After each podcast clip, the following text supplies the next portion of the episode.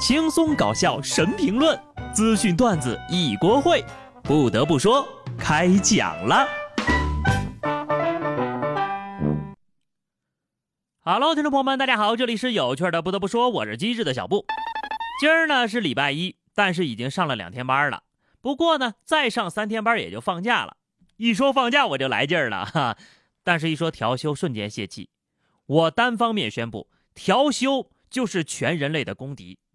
调吧，调吧，调吧啊！反正倒腾来倒腾去，一年就休息这么几天，就好像我不能理解提出调休的人的脑回路一样。下面这位的做法呀，也实在让人摸不着头脑。前段时间，邯郸的李先生加入了一个群，大家都在群里晒了一个话费余额的截图，互相攀比谁的话费比较多。结果李先生上头了啊！一开始呢是一两百的交，后来呢八九千的交。直到最后，李先生把基金都取出来了，九万元的积蓄全砸进去交了话费。可惜的是，即便是这样，李先生还是没能得到第一。那么问题来了，得第一有什么好处呢？毛都没有。现在呀，后悔的李先生想退费，客服说了，必须注销手机号，剩下的话费才能退出来。接下来呢，他还得去反诈中心开个证明，等公安机关核实情况，才能做下一步处理。我算了一下啊，他这一个月话费不到一百块钱，一年呢差不多也就是一千多块。等李先生用完这九万两千块钱，那就是九十年以后了呀。鹅城县长听了都直呼内行，骂李先生傻的人呢也先停一下，把基金的钱取出来充话费，这难道不是最成功的投资吗？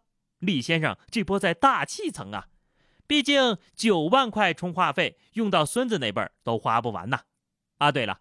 李先生啊，下次再遇到这种局呢，你找我啊，P 图包教包会，只收你九块二。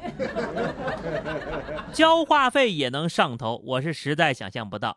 一怒之下骑行八百里的人就更厉害了。南京也有一位李先生啊，是跟朋友去吃夜宵，把十五万现金放在后备箱里。期间呢，李先生不小心碰到了车钥匙上的后备箱开关，后备箱就自动打开了。等到他回到车里的时候，发现钱没了。警方调取监控，迅速锁定了嫌疑人赵某，并在河南将其抓获。赵某交代呀，那天晚上呢，他骑的共享单车路过李先生的车，看到后备箱大开，于是就拿走了后备箱里的一个包。当他发现包里有这么多钱的时候呢，非常害怕，曾经返回现场准备归还，可是李先生已经把车开走了，于是呀，他就跑路了。他先是连夜骑着共享单车到了安徽六安。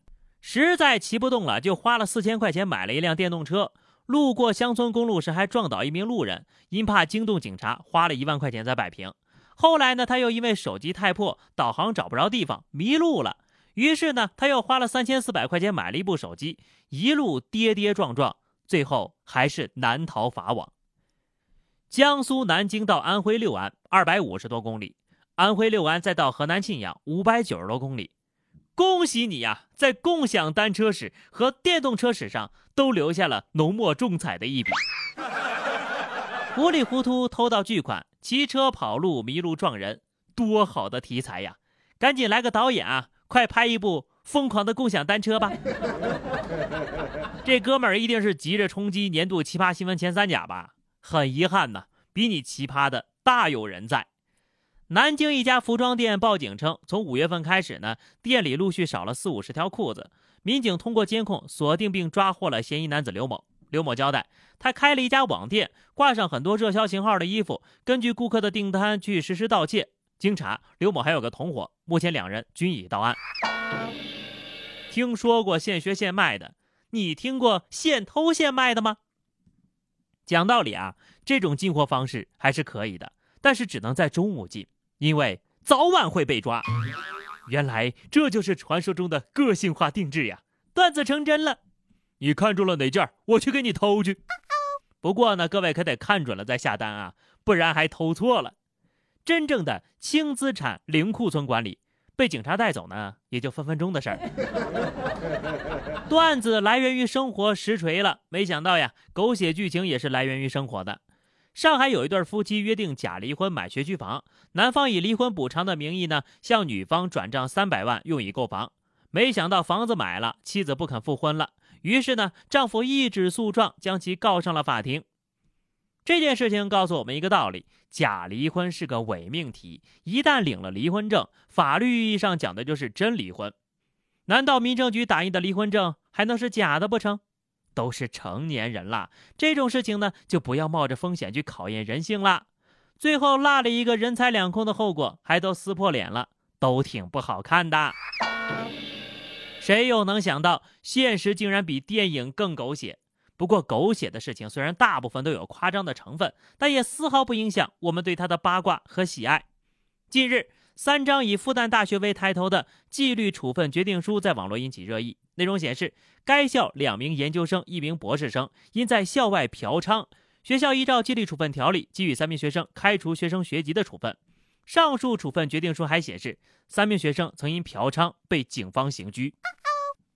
当时我就震惊了，开除加社死，我只能说，学校干得漂亮呀！不开除就真的是遗臭万年了，只能说学历和品德无关。我还挺好奇是怎么被抓着的。对于嫖娼这种事儿啊，我是觉得啊，人如果要管不住自己的下半身，那和动物又有什么区别呢？而且啊，嫖娼犯法，犯法的。色字头上一把刀。苏州吴江李某在网上跟一位单身美女聊天，被对方录下裸聊视频的威胁转账。第一次转了三千九之后呀，对方又让他转五千，李某只好到派出所求助。民警告知呢，这是典型的裸聊诈骗。然而，在和李某沟通案情的过程当中呀，闻到他身上的酒气，经检测，李某属于饮酒驾驶。李某对此结果无异议，并且接受了处罚。天天都是裸聊新闻，但仍然有人坚持裸聊，请问这是为什么呢？虽然说安全驾驶意识淡薄，但是反诈意识还行。裸聊、网诈、酒驾，能踩的坑全踩了一遍。这天有不测风云，塞翁失马，是福不是祸，祸兮福所依了，属于是哈。目前看来呀，穷是防止被骗的唯一途径了。只要我没钱，骗子就对我无计可施。武汉的孙女士是一名个体经营户，打拼多年呢，攒下了不少积蓄之后，决定拿这笔钱去投资。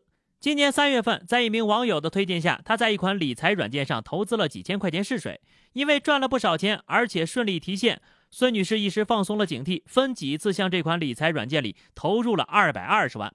让她没想到的是，这些钱刚投进去，行情就直转急下呀，不到七天就亏完了。等到她联系网友询问情况，发现对方失联之后呀，才意识到被骗了。目前看来，稳居电信网络诈骗前几位的依然是投资诈骗、刷单诈骗和购物诈骗。所以说呀，大家伙儿真的不能贪心呐，投资之前想一想。别人赚大钱，凭什么上赶着要带着你呢？我已经开始为反诈民警感到心塞了。诚然，电信诈骗当中从始至终都是谴责的骗子，但是警察叔叔这么大力度的宣传反诈，大家的警惕性能不能稍微提高那么一点点呢？好了，那么以上就是本期节目的全部内容了。关注微信公众号 DJ 小布或者加入 QQ 群二零六五三二七九二零六三二七九，来和小布聊聊人生吧。下期不得不说，我们不见不散，拜拜。